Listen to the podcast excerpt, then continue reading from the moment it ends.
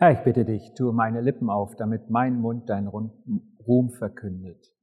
Amen. Die meiste Zeit meines Lebens bin ich in Oberbayern zur Schule gegangen.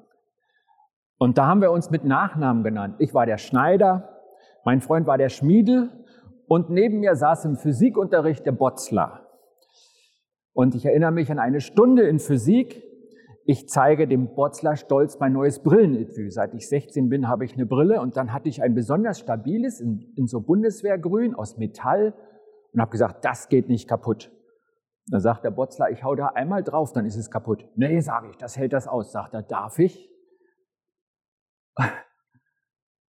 Und ich sage, das hält das aus. Und dann macht er einmal und mein neues Brillenetui ist total verbeult. Ich erinnere mich überhaupt nicht mehr, was der Physiklehrer uns in der Stunde beibringen wollte.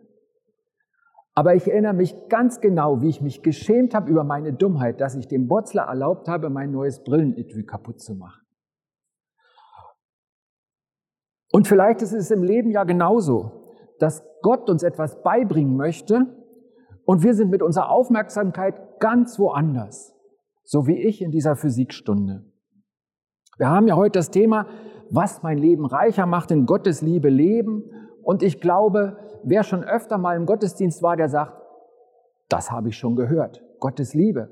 Aber das ist auch kein Wunder, das ist Gottes Lieblingsthema. Und die Frage ist, kriegen wir das mit, was er uns wirklich geben will? Und irgendwas, was Bedeutung hat, auch wenn der Gottesdienst vorbei ist, wenn wir in die Woche gehen, einfach immer. Ich habe uns zwei Punkte mitgebracht. Einmal die Liebe empfangen und das zweite ist, sich von der Liebe verändern lassen. Und ich lese uns mal zwei Verse vor, die der Johannes geschrieben hat in seinem ersten Brief, Kapitel 4. Da schreibt er, und wenn sich jemand zu Jesus als dem Sohn Gottes bekennt, dann lebt Gott in ihm und er in Gott. Wir, schreibt Johannes, wir haben jedenfalls erkannt, dass Gott uns liebt und wir glauben an seine Liebe. Gott ist Liebe. Und wer in der Liebe lebt, der lebt in Gott und Gott lebt in ihm.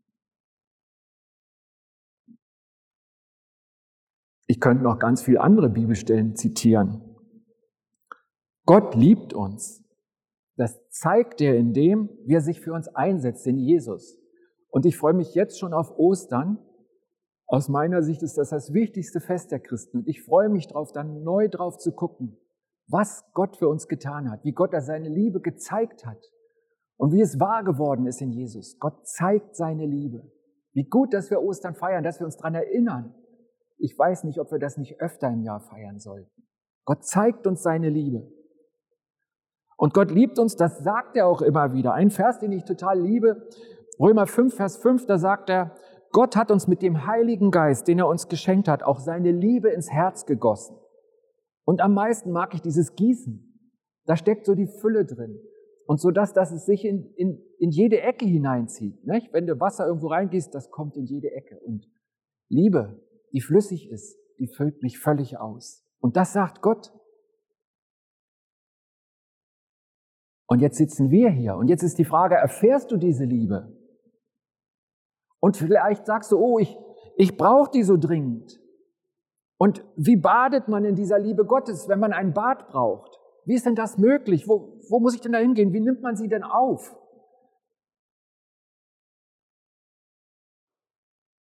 Und wie macht man das?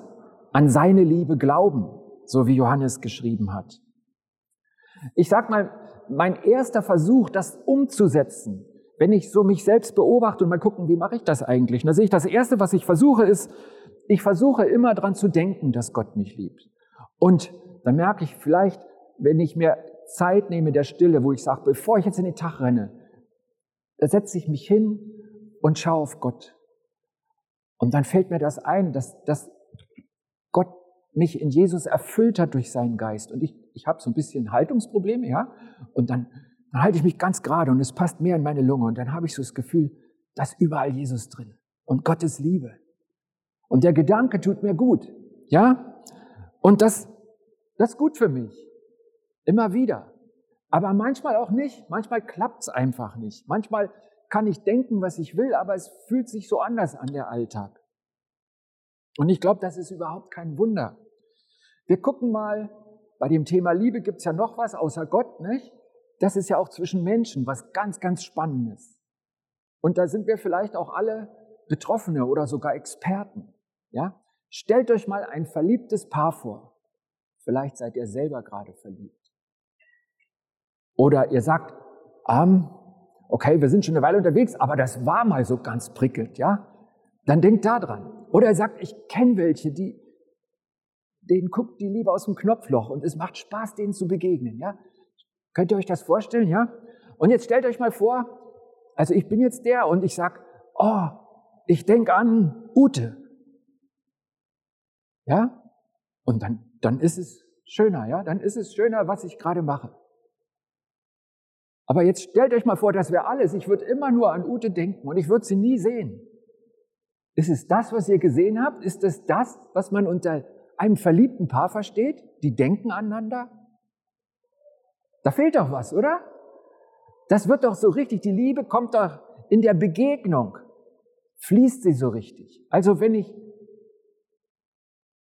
sie in den Arm nehmen kann, wenn wir was erzählen können und man merkt gar nicht, wie die Zeit vergeht, wenn wir gemeinsam etwas unternehmen und erleben können, wenn ich sie wahrnehme als ein Mensch, der sich mir öffnet und mir vertraut.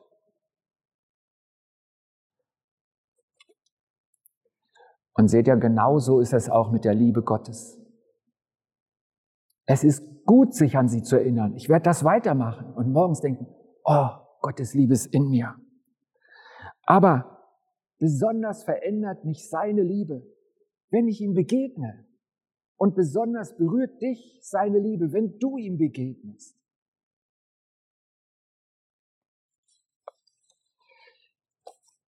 Ich kenne einen engagierten Lehrer, der hat das Fachwissen, der hat den Willen, aber er ist ein schlechter Pädagoge. Soll es ja geben, ne?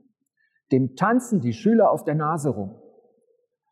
Und jede Woche grault er sich vor der achten Klasse, weil er schon weiß, dass das Fiasko wieder kommt. Und jedes Mal danach sagt er sich, ich bin ein Versager. Sie haben wieder nichts gelernt. Es war wieder nicht so, wie ich wollte. Dieser Lehrer findet eines Tages zu Jesus und er begegnet ihm stark. Es ist ein, es berührt sein Herz, es verändert ihn. Und sein Alltag geht weiter und er muss wieder in die Schule und er hat wieder die achte Klasse. Und sie tanzen ihm wieder auf der Nase rum. Aber der Lehrer merkt, es zieht ihn nicht mehr runter, weil er aus der Gnade und der Liebe Gottes lebt.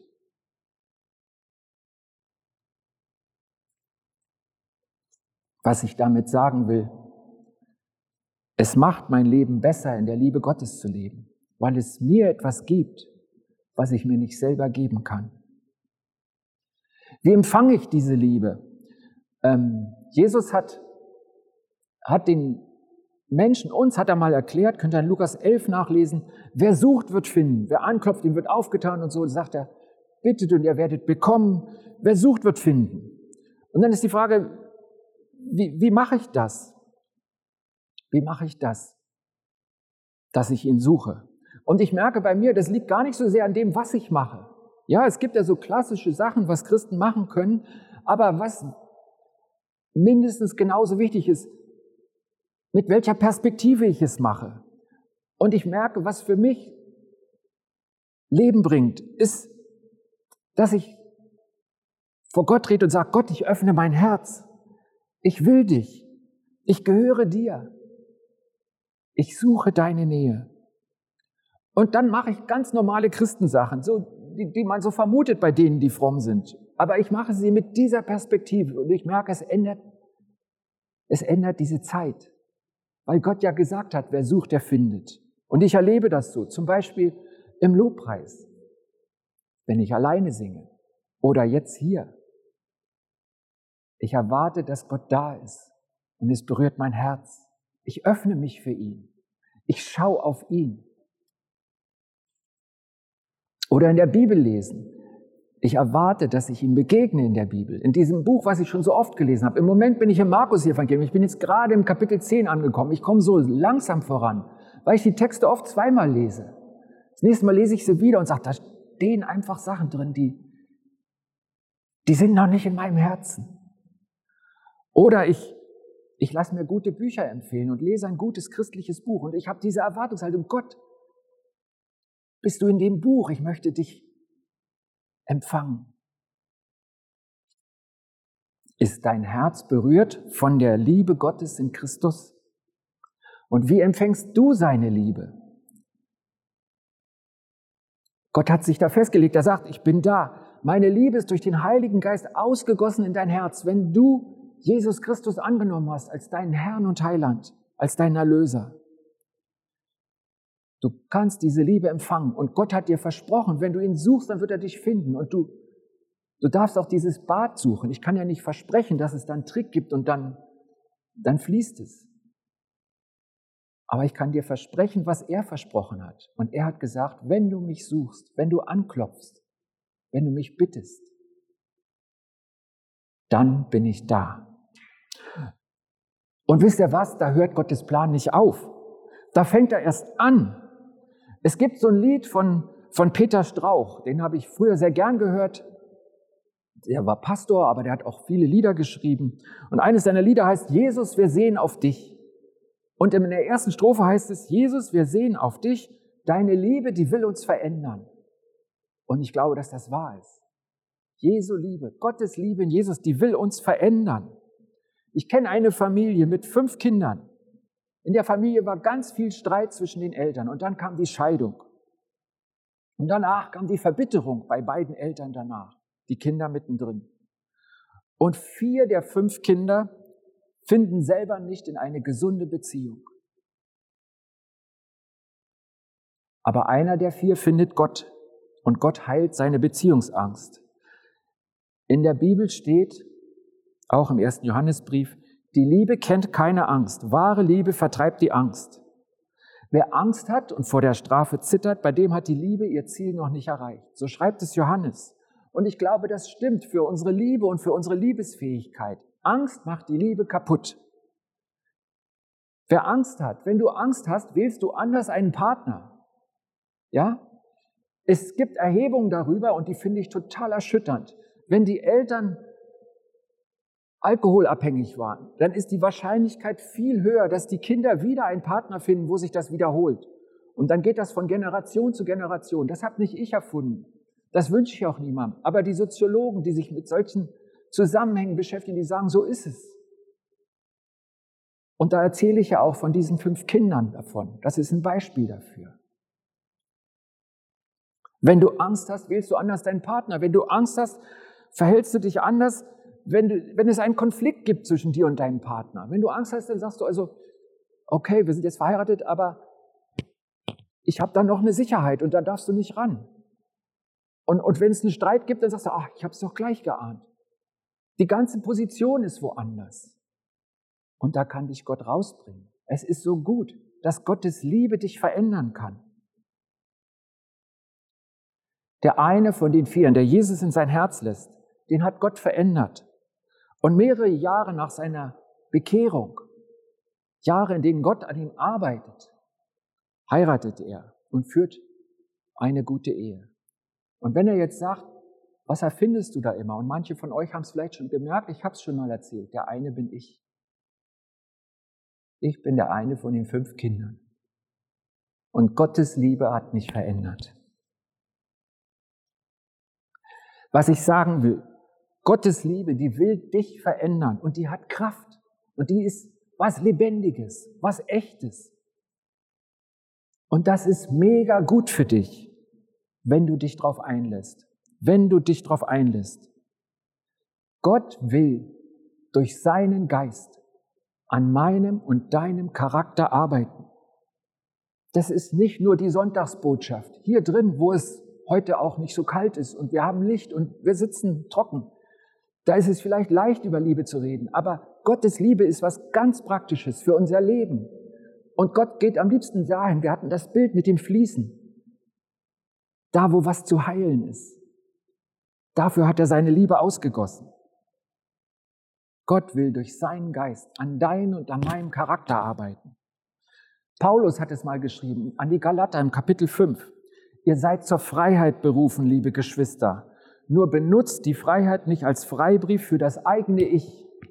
Wir nennen das Egoismus. Sondern dient einander in Liebe. Denn das ganze Gesetz ist erfüllt, wenn ihr das eine Gebot haltet. Liebe deinen Nächsten wie dich selbst. Lasst den Geist Gottes euer Leben bestimmen. Dann könnt ihr den Begierden in euch widerstehen. Gott will von dir wissen. Soll Gott dich überhaupt verändern? Freust du dich darüber? Willst du das? Ich weiß nicht, wer von euch Asterix liest. Kennt ihr Asterix? Ja? Behauten sich? Ich auch. So. Ich glaube, ich habe eine Dreisprachen irgendein Asterix-Buch. Also da gibt's ja so den Miraculix, der so einen Zaubertrank macht. Und dann wird der, teilt er den aus und in den Büchern sind die Leute dann super stark. Ja? Und ich sag mal, Gottes Liebe ist wie der Zaubertrank, den Miraculix den anderen einflößt. Aber der Unterschied ist, bei Gottes Zaubertrank kannst du dich seiner Wirkung widersetzen. Da ist nichts automatisch. Gottes Liebe wird dich nur verändern, wenn du es willst. Gottes Liebe wird dich nur verändern, wenn du es willst. Und hier können wir es vermasseln, jeder. Wenn wir uns weiter um uns selber drehen und nicht Gott uns erfüllen und uns leiten lassen, dann kommt Gottes Liebe nicht zur Wirkung. Sie ist da, aber sie kommt nicht zur Wirkung. Gott gibt uns zwei ganz einfache Stichworte, die mich aber immer wieder herausfordern in meinem Leben, im Alltag, in meinem Glauben. Das eine Stichwort ist Vertrauen. Glauben dass Christus es gut meint. Das andere ist Gehorsam. Tun, was er sagt. Ich erzähle euch, ich habe mal einen Teenager-Glaubenskurs geleitet. Und eines Tages rede ich über Gottes Liebe. Und ich erwähne auch das Wort von Jesus, wenn dir einer auf die eine Backe schlägt, dann halt ihm auch die andere hin. In meinem Kurs sitzt Samuel, er ist 14 Jahre alt und er ist groß und kräftig. Und er erzählt, auf meiner Gesamtschule gibt es zwei Gangs, die alles beherrschen. Die eine Gruppe sind die Albaner und die andere Gruppe, habe ich vergessen, weiß ich nicht mehr. Er sagt zwei Gruppen. Und Samuel sagt, mich lassen Sie in Ruhe, weil ich mich wehren kann und weil ich Sie auch in Ruhe lasse. Aber sag mir, fragt er mich, wie soll ich denn das an meiner Schule anwenden? Ist das überhaupt für einen Alltag oder nur hier für einen Teenager-Glaubenskurs, was du sagst? Und dann erinnere ich mich, wenn ich gegen Schulschluss an den Bahnhof komme, wo die Schule liegt, dann ist da oft die Polizei gewesen, die verhindert, dass jemand vor dem Zug auf die Gleise geschubst wird. Schulschluss mit Polizeischutz, das war diese Schule. Und wisst ihr was? Ich wusste damals nicht, was ich Samuel sagen sollte. Ich wusste es nicht. Was hättest du ihm denn gesagt? Wir haben diese Bibel, wir haben diese Zusagen. Was hättest du ihm gesagt? Und wenn du selber betroffen bist, wie sehr darf Gott deine Liebe trainieren durch seinen Geist in dir? Ich gebe euch noch ein Beispiel, eine Person, die einige von euch kennen. Das ist der Ernst Völker. Der wohnt hier vier Kilometer weiter in Lachen-Speyerdorf, war lange Jahre der Direktor von dem Mutterhaus dort und vorher war er Pastor in München. Ich kannte ihn in der Zeit, wo er Pastor in München war. Und Ernst Völker erzählt mir, ich hatte in meinem Jugendkreis ein Mädchen, die kam aus einem nichtgläubigen Haus und die Eltern waren dagegen. Und eines Tages treffe ich den Vater in der Innenstadt in München. Und sehr schnell wird das Gespräch heftig und er beschuldigt mich und es eskaliert immer weiter und dann klatscht er mir eine. In der Fußgängerzone. Er haut mich ins Gesicht. Was hättet ihr gemacht? Ernst Völker erzählt, ich habe zu ihm gesagt, und Jesus liebt dich auch. Und dann habe ich mich weggedreht und bin weitergegangen. Und er erzählt, wenige Tage danach kam der Vater dieses Mädchens zum Glauben. Ihr könnt ihn fragen, er wohnt nur ein paar Kilometer weiter. Mich hat das so berührt, weil ich glaube, dass wir alle eine Sehnsucht danach haben, dass Gottes Liebe wirklich das Leben verändert. Aber merkt ihr, dass es mit mir beginnt? Wenn der Ernst Völker sich gewehrt hätte oder den anderen beschuldigt hätte, was sein gutes Recht war. Ich weiß nicht, wie die Geschichte ausgegangen wäre. Wahrscheinlich wäre sie einfach nicht erzählenswert gewesen. Aber da hat Gottes Liebe ein Herz erreicht. Weil die Liebe vorher im Ernst Völker arbeiten konnte. Versteht ihr das? Ich habe euch erzählt, dass was Paulus im Galater geschrieben hat und wenige Verse später kommt ein ganz bekannter Satz über die Frucht des Geistes. Lese ihn mal vor, viele werden ihn kennen.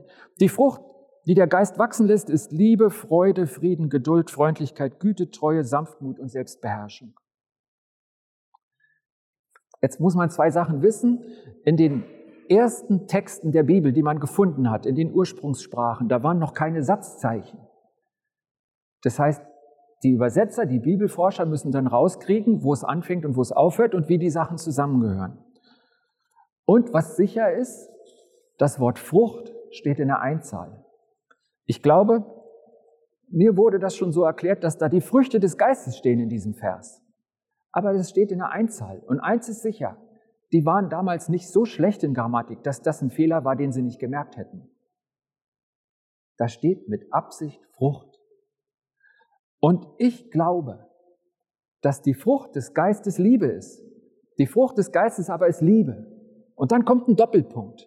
Und dann kommen ganz viele Dinge, in denen diese Liebe wächst. Wo wir praktisch Lektionen haben, wo diese Liebe in uns wachsen kann und sich entwickeln kann wo wir die Stichworte haben, wo Gott an uns arbeiten will, an unserem Charakter. Ich weiß nicht, wie gut du in Freude, Frieden, Geduld und Freundlichkeit bist, wie sehr du die Güte ausstrahlst, die Sanftmut und die Selbstbeherrschung.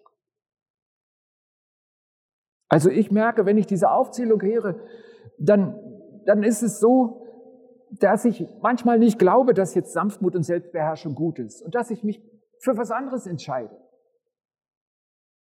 Und das ist ja typisch für uns Menschen, weil wir seit dem Sündenfall selber entscheiden wollen, was gut und was schlecht ist. Und deswegen ist wirklich die Frage, tue ich Gott vertrauen, auch wenn es ganz anders aussieht, und tue ich ihm gehorchen? Ich habe gesagt, zwei einfache Stichworte, damit die Liebe Gottes uns verändert. Also ich muss und ich will in diesen Fächern noch wachsen, in all dem, was hinter der Frucht des Geistes, der Liebe steht, was die Liebe in mir verändern kann. Ich freue mich drauf. Und ich will es einfach ganz klar sagen, du verlierst die Liebe Gottes nicht. Gottes Liebe ist ausgegossen über dir und die ist unabänderlich. Was du nur vermasseln kannst, ist, dass sie dich verändert. Die Liebe Gottes geht immer mit dir, auch in der kommenden Woche, Montag, Dienstag, Mittwoch, Donnerstag. Er wird sie nie wegziehen. Er hat sich festgelegt. Aber die Frage ist, darf seine Liebe dich verändern? Der Dietrich Bonhoeffer, der hat mal ein eigenes Glaubensbekenntnis geschrieben und das am Anfang hat er aufgeschrieben, einer seiner Gedanken heißt, ich glaube, dass Gott aus allem, auch aus dem Bösesten, Gutes entstehen lassen kann und will. Und dafür braucht er Menschen, die sich alle Dinge zum Besten dienen lassen. In Römer 8, 28 steht, wir wissen, dass denen, die Gott lieben, alle Dinge zum Besten dienen. Und da denke ich an unser Bauteam. Wir haben eifrig gesammelt, waren jetzt schon dreimal zusammen. Wir wollen ja sehr gerne da drüben bauen und sind schon am Plan, und dann hat jeder gesagt, was seiner Meinung nach in dem Ressort, wo er Expert ist, gebraucht wird. Und dann kamen wir zusammen und dann war schnell klar, das wird nicht alles passen. Nicht auf diese Fläche, nicht in, in, in, in die Ressourcen, die wir zur Verfügung haben. Und da wird jemand nachgeben müssen. Und ich habe zweimal erlebt beim letzten Treffen am Montag, dass jemand sagt, okay, das ist weniger, als ich für, für wichtig halte. Aber ich sehe das große Ganze und ich stelle mich unter das große Ganze. Und ich glaube, an solchen Dingen sehen wir, dass die Liebe uns verändert und dadurch Gemeinschaft gut und möglich ist. Wie Gott sein, sein, sein Leib, seine Gemeinde uns lebensfähig macht, weil wir seine Liebe anfangen und sie verändert uns. Da war ich stolz auf uns, auf die Gemeinde. Beflügelt dich Gottes Liebe. Gib sie dir das Gottvertrauen und die Kraft, dir tatsächlich alle Dinge zum Besten dienen zu lassen. Gott hat vorgelegt, er liebt dich. Und das ist wunderbar. Und Gott fragt dich, wie geht es weiter? Und ich rate dir, suche Gottes Liebe, bade darin, wo immer er dein Herz berührt. Und dann vermassel es nicht. Du wirst immer wieder in Situationen kommen, wo sein Geist dich anstößt, seine Liebe anzuwenden. Vertraue ihm, gehorche ihm, nimm seine Herausforderung an. Und seine Liebe, die wird dich verändern. Ich lese nochmal die Verse vom Anfang. Wenn sich jemand zu Jesus Christus als dem Sohn Gottes bekennt, dann lebt Gott in ihm und er in Gott. Wir haben jedenfalls erkannt, dass Gott uns liebt und wir glauben an seine Liebe. Gott ist Liebe. Und wer in der Liebe lebt, der lebt in Gott und Gott lebt in ihm. Ich bete. Jesus, ich danke dir von Herzen dafür, dass, dass du die Liebe ausgegossen hast, dass du dich festgelegt hast, dass du dich eingesetzt hast und diese Liebe gezeigt hast und bis heute zeigst. Und ich danke dir dafür, dass diese Liebe uns ganz persönlich gilt, mir und jedem, der dich hört.